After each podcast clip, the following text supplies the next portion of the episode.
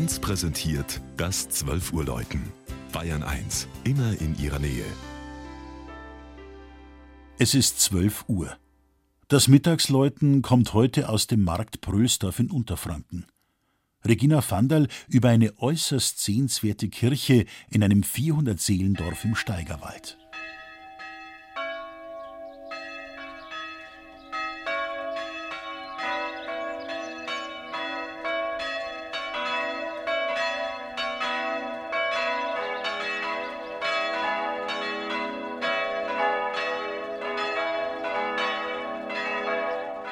Die 250 Jahre alte Kirche von Prösdorf mit ihrem hübschen Zwiebelturm ragt bilderbuchartig zwischen Wiesen und Wäldern hervor.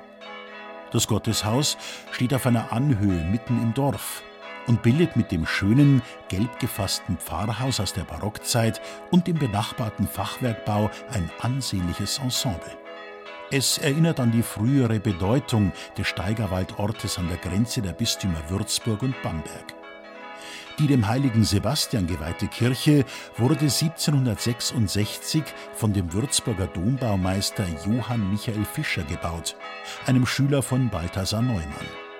Er hat eine Figur des Märtyrers schon in die elegante, fein gegliederte Sandsteinfassade integriert, gleich über dem Eingangsportal und dem Wappen des Bauherrn Fürstbischof Adam Friedrich von Seinsheim. Im Inneren der lichtdurchfluteten Kirche fällt der Blick auf den barocken Hochaltar mit dem Bild Marie Himmelfahrt.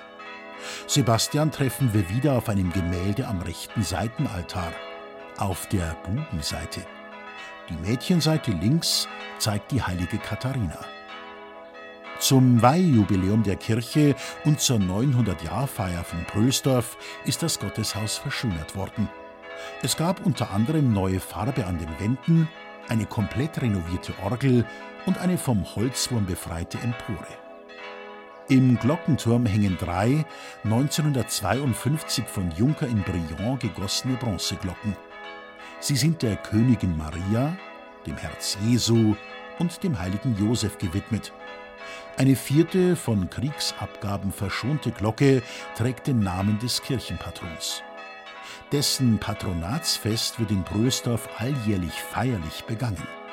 Mit Glockengeläut und Blasmusik marschieren die Brösdorfer zum Hochamt. Danach geht's zum Frühschoppen, wie es sich nicht nur in Franken gehört.